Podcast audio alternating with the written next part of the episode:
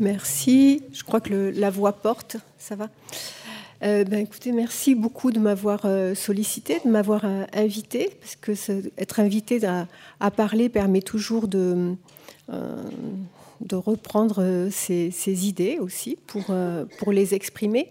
Alors, on vient d'entendre là deux approches que je pourrais dire macro, euh, au niveau d'une grande, grande, enquête, euh, Serge au niveau euh, conceptuel, des paradigmes. J'ai pour ma part décidé de prendre une approche plus micro, donc centrée sur des, terrains, et puis une approche plus synchronique. Aujourd'hui, on est en, 2019, donc j'ai fait, fait, le pari de, pouvoir euh, parler d'expositions que je, visite. Je suis chercheur en muséologie, ce qui signifie que euh, un, bon temps de, ma vie euh, de loisirs est consacré à visiter beaucoup d'expositions pour nourrir mes, réflexions et, et, les, enseignements aussi. Voilà, alors je, vous propose ce, ce, titre, Appréhender l'exposition temporaire comme un manifeste. Euh, avec en sous-titre l'expérimentation en design expographique.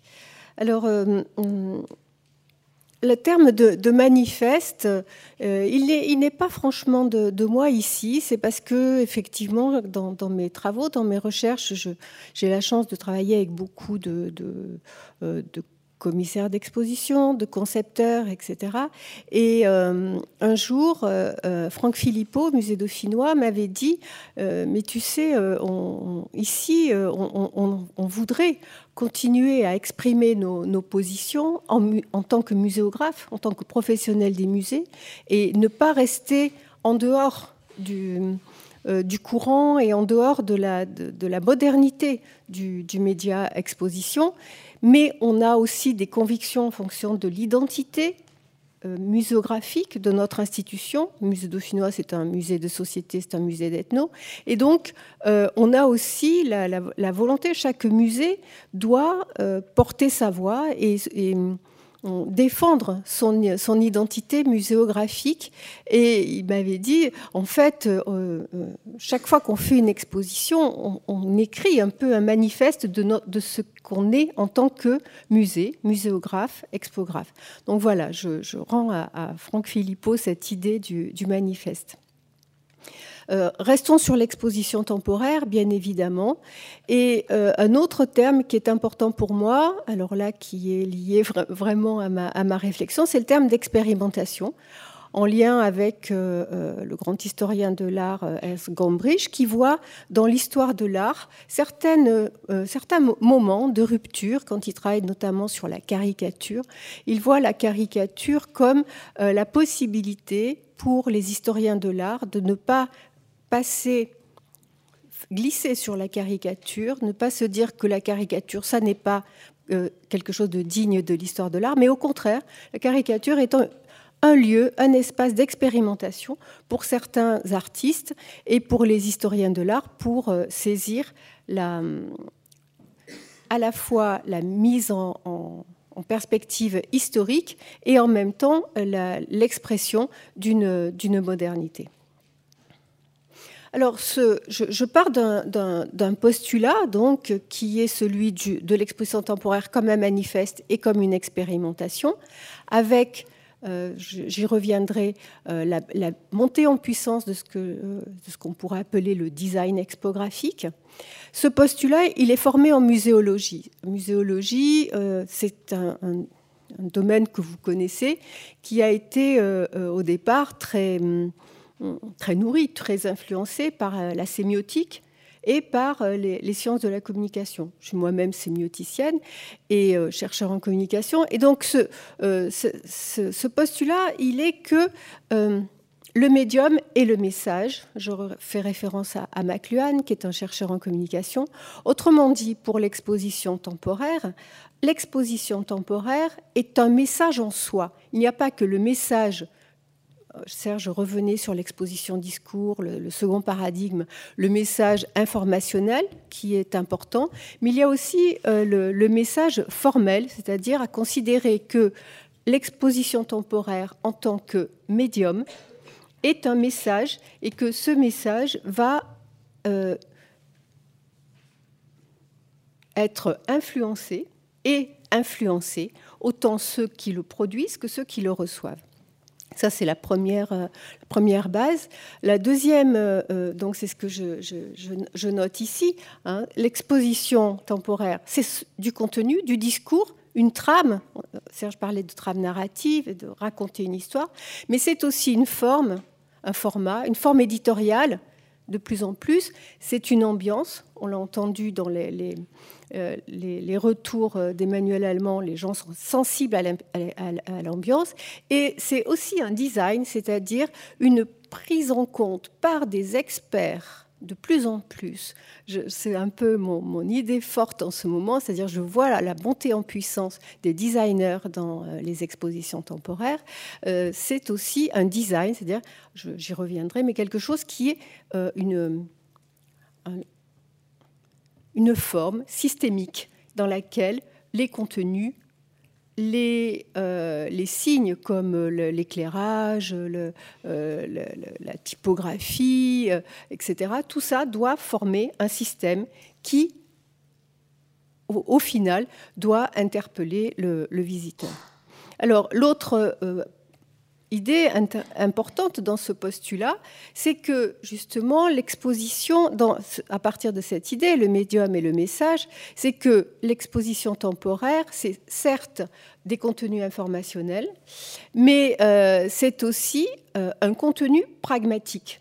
Euh, la pragmatique, c'est cette discipline qui s'intéresse aux effets de la, de la langue et du discours et des signes sur celui qui qui reçoit les signes dans la société, notre société multisémiotique.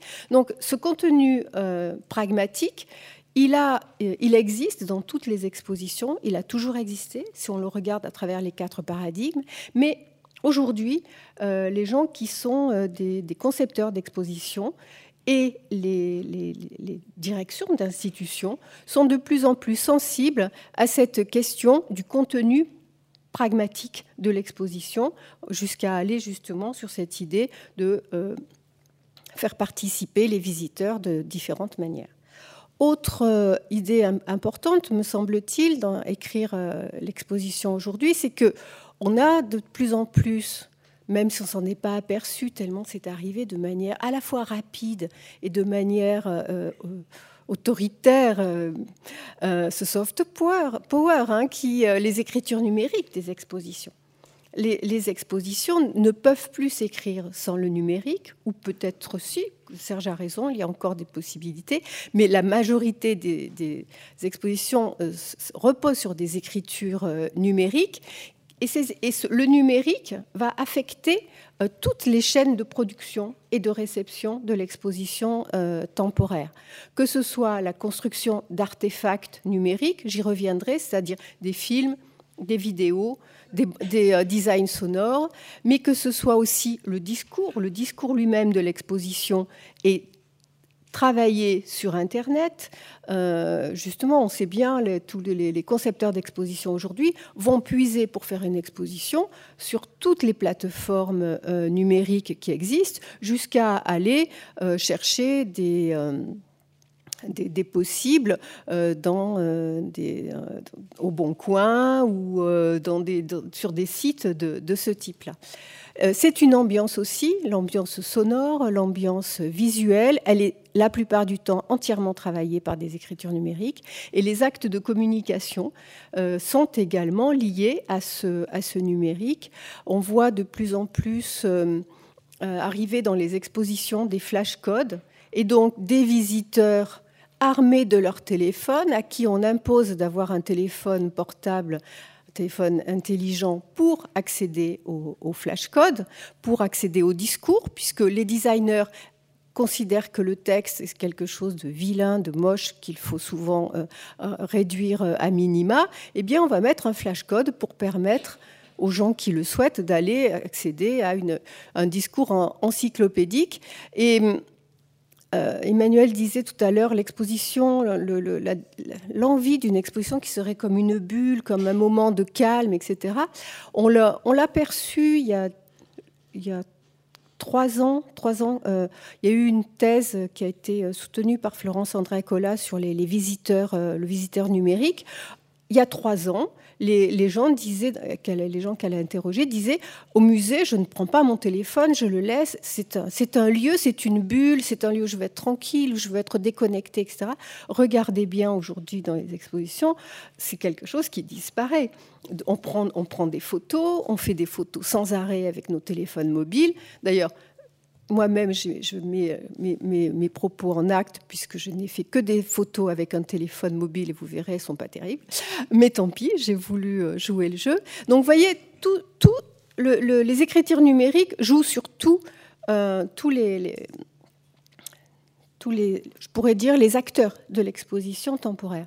Alors, j'ai euh, choisi deux expositions exemplaires de ce, postulat avec euh, un contenu euh, pragmatique fort. Un instant tunisien, archive de la Révolution, qui se tient du 20 mars au 30 septembre 2019 au MUSEM, et exposition On danse, point d'interrogation. Vous savez, comme on dit à quelqu'un, on danse, une invitation à, danser, du 23 janvier au 20 mai 2019 au MUSEM. Alors, je ne sais pas si on est dans le nombre de semaines standard, mais voilà. Et hum, donc je, reviens sur le fait que j'ai fait des photos avec mon téléphone mobile, ce qui va expliquer qu'on n'a pas une grande qualité de, photos. Alors, voici ce que le MUSEM écrit dans sa brochure sur euh, Instant tunisien, archives de la Révolution, qui fait que quand vous allez dans l'exposition, si vous avez d'abord lu la, brochure, vous aurez lu ça, ou bien vous le lirez ensuite en sortant ou pas du tout. La révolution tunisienne, décembre 2010, janvier 2011, a inauguré l'interaction des nouvelles technologies et de la rue. À travers vidéos et photos réalisées par citoyens et manifestants, j'ai laissé réaliser avec ES, moi j'aurais mis ES, mais bon. À travers vidéos et photos réalisées par citoyens et manifestants, cette exposition retrace les 29 jours de la révolution depuis Sidi Bouzid jusqu'à la chute du président Ben Ali.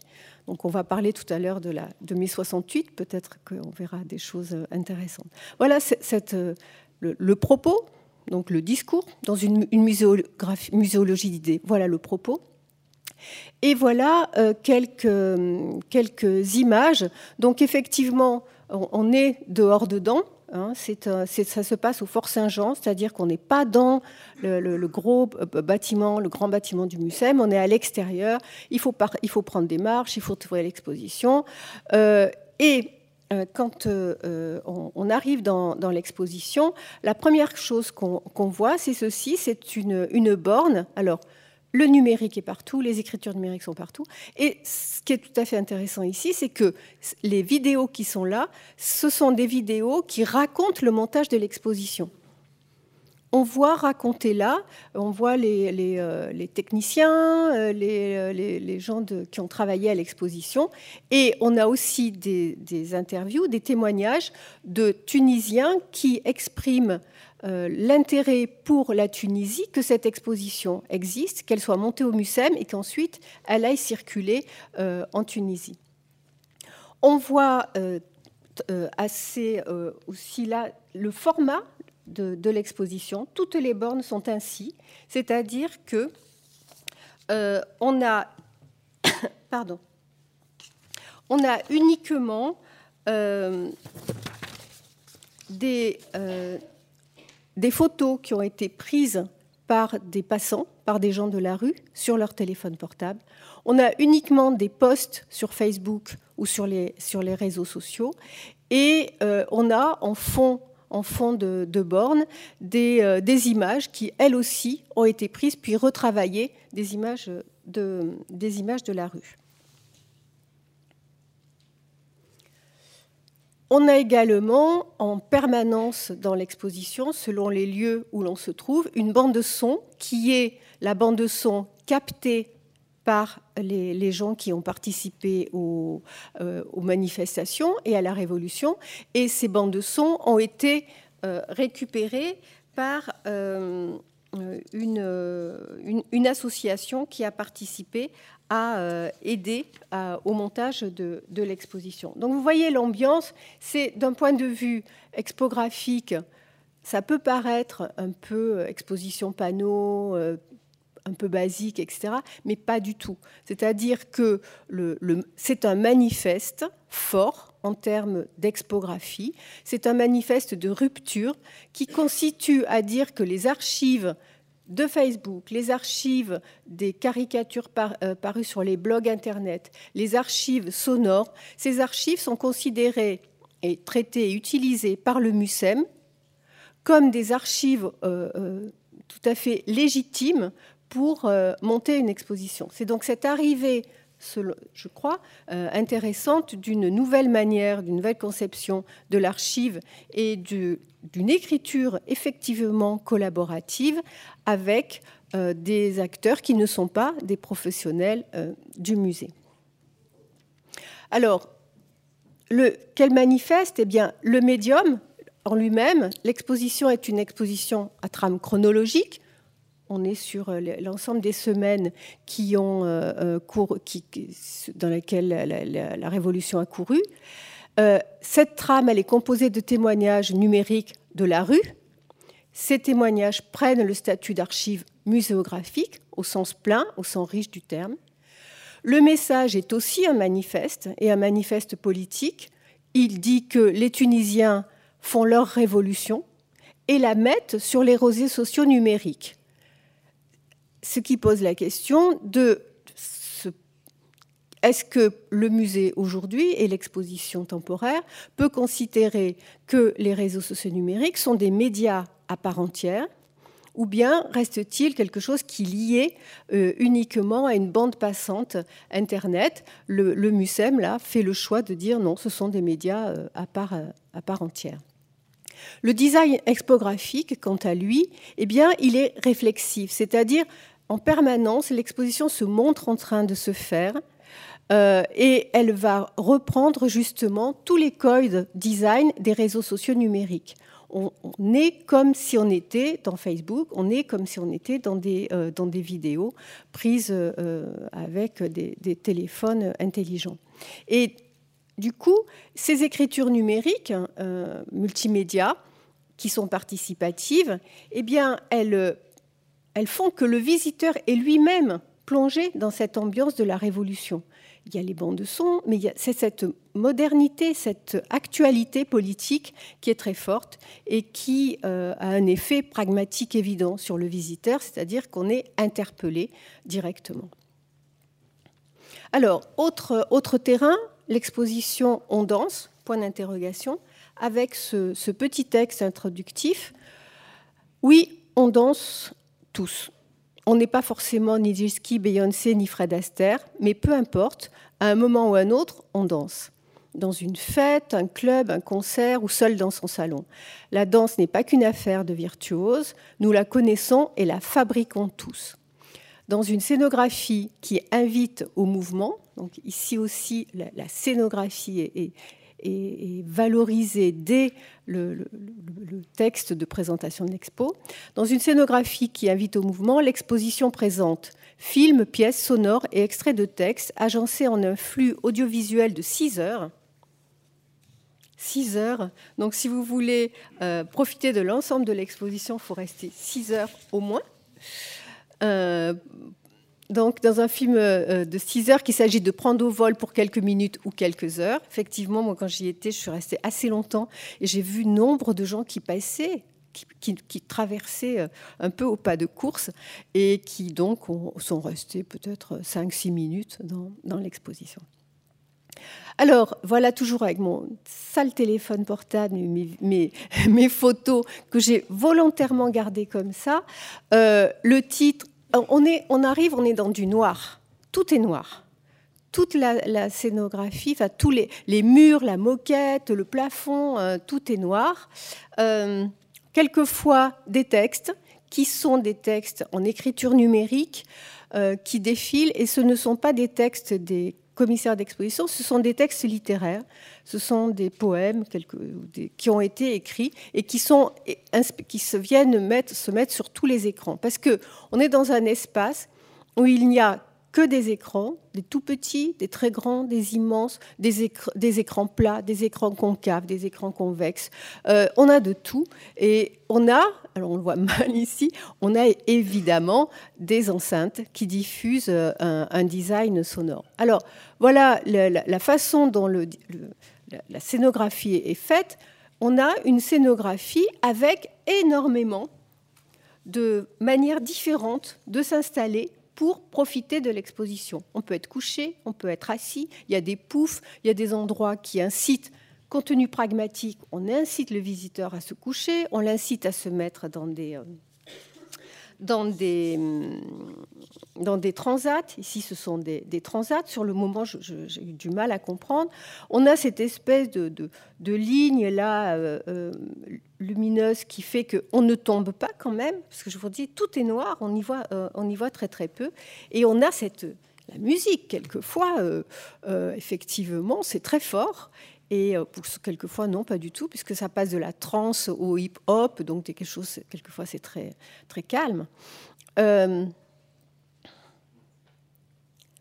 euh, voilà, hein, on est donc dans ce qu'on appelle aujourd'hui un design expographique immersif.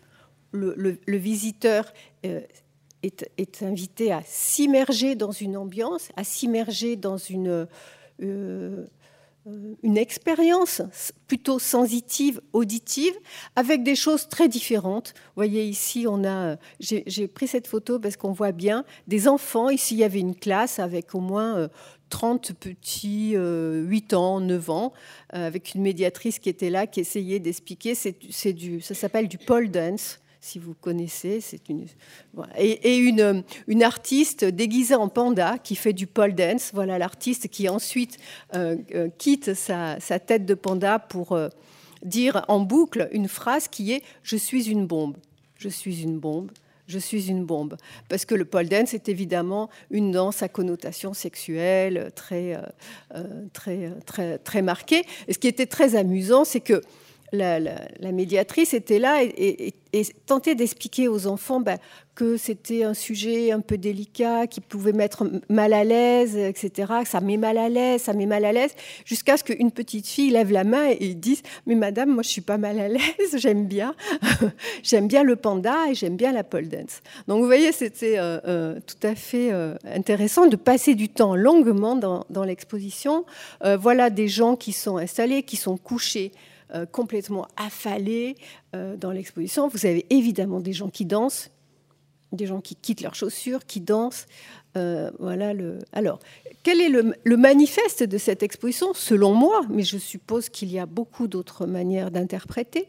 Eh bien, le médium, c'est une exposition immersive avec six heures d'archives multimédia, des, films, des morceaux de films qui viennent du monde entier on passe de l'Inde aux États-Unis, euh, de l'Afrique euh, au Portugal. Enfin, on a de tout, euh, de la danse contemporaine comme de la danse classique.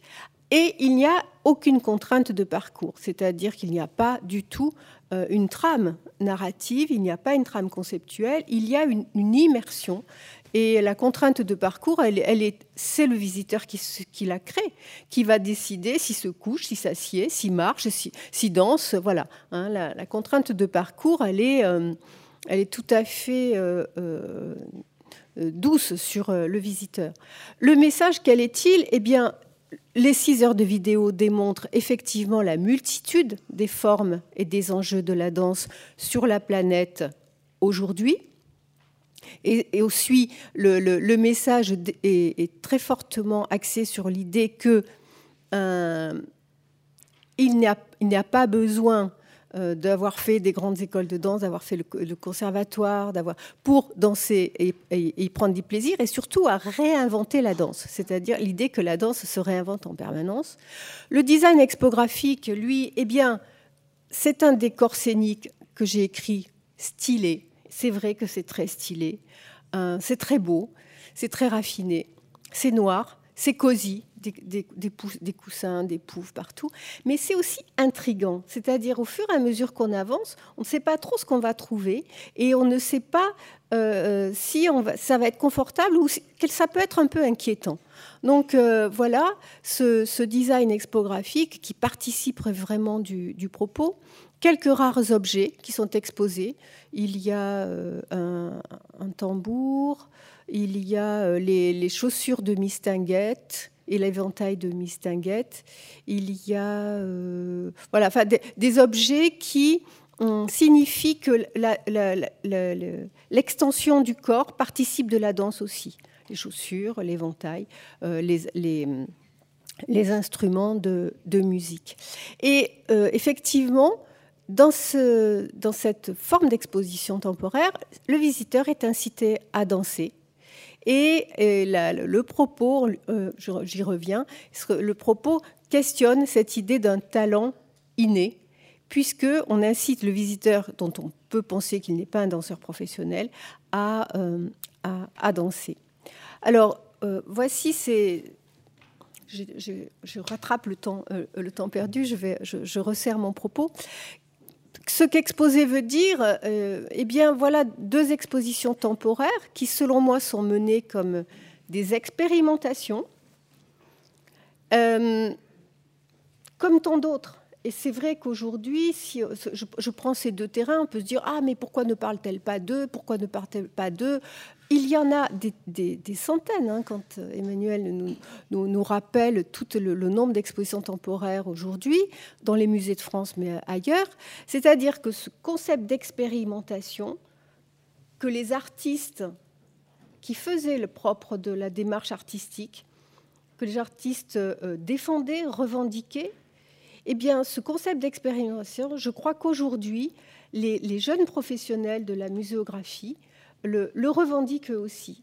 Serge a parlé des, médiateurs, mais pas que. C'est-à-dire, on voit arriver dans, ces métiers des gens avec qui vous allez travailler, avec qui vous travaillez déjà, des architectes, des scénographes, des musiciens, des écrivains, euh, des plasticiens, et qui eux-mêmes ont dans leur pratique ce concept d'expérimentation euh, il, est, essentiel. Et donc on le voit, cette manière de travailler à plusieurs, avec plusieurs euh, euh, mondes professionnels. Hein. Danto des mondes de l'art. On pourrait aujourd'hui effectivement parler des mondes de l'exposition temporaire, tant chaque corps de métier et chaque approche est dépendante des autres.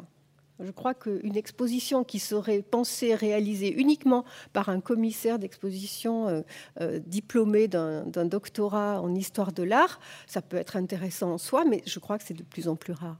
Et donc, euh, ces, deux, ces deux manifestes, ce sont pour moi des manifestes pour justement des écritures qui engagent tous les langages de l'exposition le langage euh, visuel, le langage sonore, le, langage des artefacts et ce fameux design euh, euh, expographique que je, définis, moi, le design expographique comme cette nouvelle, un nouveau paradigme. Alors, on va, discuter après peut-être avec, avec Serge, ou un paradigme à côté qui consiste à mettre en circulation systémique en circulation systémique, les uns euh, avec les autres euh, en permanence.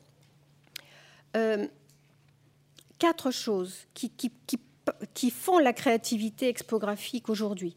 Évidemment, l'évolution des discours. On a vu le discours sur la révolution tunisienne par les réseaux sociaux, mais ça peut être des discours effectivement très politiques, très engagés, dans tous les, dans tous les sens, hein, d'ailleurs. Euh, donc, euh, une, évolution du, contenu informationnel, l'évolution de la, de la forme, évidemment. On peut avoir des expositions euh, et du parcours, des expositions qui font 400 mètres carrés et des expositions toutes petites, comme celle-ci, qui vont cette dimension immersive. Donc ça, ça va avec. La, la troisième, le troisième axe, ce sont les effets pragmatiques de l'exposition, effectivement, les effets que l'exposition a sur le visiteur, ça évolue euh, en permanence. Et puis, euh, le, quatrième euh, axe de cette ce qui fait le design expographique, c'est les médiations. La médiation, les médiations. Je crois que les types de médiation qu'on voit s'installer avec ce type d'exposition n'ont rien à voir avec euh, des médiations qui existent aujourd'hui au Louvre et qui sont d'excellente qualité, euh, qui sont faites par des professionnels de la, médiation, professionnels d'histoire de l'art, autour de, sur des, œuvres d'art. Donc voilà, pour moi, le design expographique, c'est cette euh, mise en, mouvement permanente euh, dans une approche systémique de ces quatre, euh, de ces quatre points, de ces quatre caractéristiques ou de ces quatre langages qui font l'exposition. Alors, du coup, pour moi, bah, exposer veut dire expérimenter, oui, expérimenter tout le temps, à plusieurs, avec différents métiers, s'engager, s'engager dans le métier d'expographe, s'engager dans euh, l'histoire de l'exposition, l'histoire de la muséographie, prendre des risques aussi, puisqu'on sait très bien que certaines expositions sont des flops. Donc euh, l'histoire du risque, je crois que c'est quelque chose qui est à, prendre en compte. Euh, on est en France et le risque, le, le, raté, est quelque chose qui est très difficile à digérer, mais je crois que c'est quelque chose qui, est en train de, bouger. Mais c'est aussi proposer, proposer des nouvelles choses et s'inscrire dans des nouvelles formes de communication sociale. On l'a vu, c'est ce que disait Serge, nouvelles formes de communication sociale et interpersonnelle, puisque euh, effectivement, on a de plus en plus aussi d'expositions qui invitent le visiteur à se prendre en photo à déposer ses photos sur la plateforme du musée et à participer ainsi à euh, enrichir le fonds d'archives du musée, à enrichir euh, le, comment dire, le carnet d'adresses du, euh, musée avec tous ces, tous ces postes. Ceci dit, attention, ça c'est une de mes réflexions actuelles, quand un visiteur poste quelque chose sur un musée, le musée récupère ses datas vous, professionnels des musées, est-ce que vous réfléchissez au fait que justement, vous récupérez des milliers de data de visiteurs? Comment euh, euh, gérez-vous vos relations avec Facebook euh, avec toutes ces, grosses structures qui vont vendre les données de vos visiteurs? C'est une question qui est tout à fait essentielle, qui est tout à fait cruciale aujourd'hui pour le, monde, le monde des musées, je crois. Alors, Évidemment, on n'est pas dans un monde bisounours où tout marche bien, où euh, l'expérimentation et le manifeste euh, sont tout à fait possibles. Il y a des freins. Il y a aussi des freins, vous les connaissez déjà, même si certains d'entre vous, vous n'êtes pas encore dans, les métiers. Les freins, ils peuvent être technologiques. Hein, ils peuvent être technologiques, on peut avoir des idées, et le fait que la technologie ne suit pas. Euh, plus on met de la technologie, plus il peut y avoir des bugs. Euh, ça s'arrête, ça ne marche plus. Euh, donc la question de la maintenance se pose. Et du coup, bien évidemment, la question des budgets. C'est-à-dire que ce type d'exposition peut voir les budgets, les budgets exploser. Plus la technologie est compliquée et raffinée et sophistiquée, plus elle va euh, coûter d'argent. Mais il y a aussi et, du coup, cette, dichotomie entre les gros musées d'Île-de-France, les gros musées qui auront des gros budgets, et les petits musées de région ou les petits musées privés qui ont des, budgets, euh, voire des non-budgets, eh bien, cette question euh, se pose euh, évidemment. On aurait peut-être envie de tenter l'expérience du MUSEM, là, mais c'est un peu compliqué au niveau de la bourse. Mais il y a aussi des freins qui sont les tutelles institutionnelles et politiques. Euh, moi, je travaille avec euh, pas mal de, musées qui sont... Euh, leur tutelle, c'est le Conseil général, c'est la mairie. Et ils, disent aujourd'hui, on ne pourrait plus faire aujourd'hui, en 2019-2020, des expositions qu'on a eu le culot de faire en 2012, 2015, jusqu'à 2017. Des expositions politiques sur euh, la question du chômage, sur... Euh, alors, on voit arriver aujourd'hui, alors on a des expositions qui dont les médias se font le relais, qui ont un grand succès sur la question du genre, etc.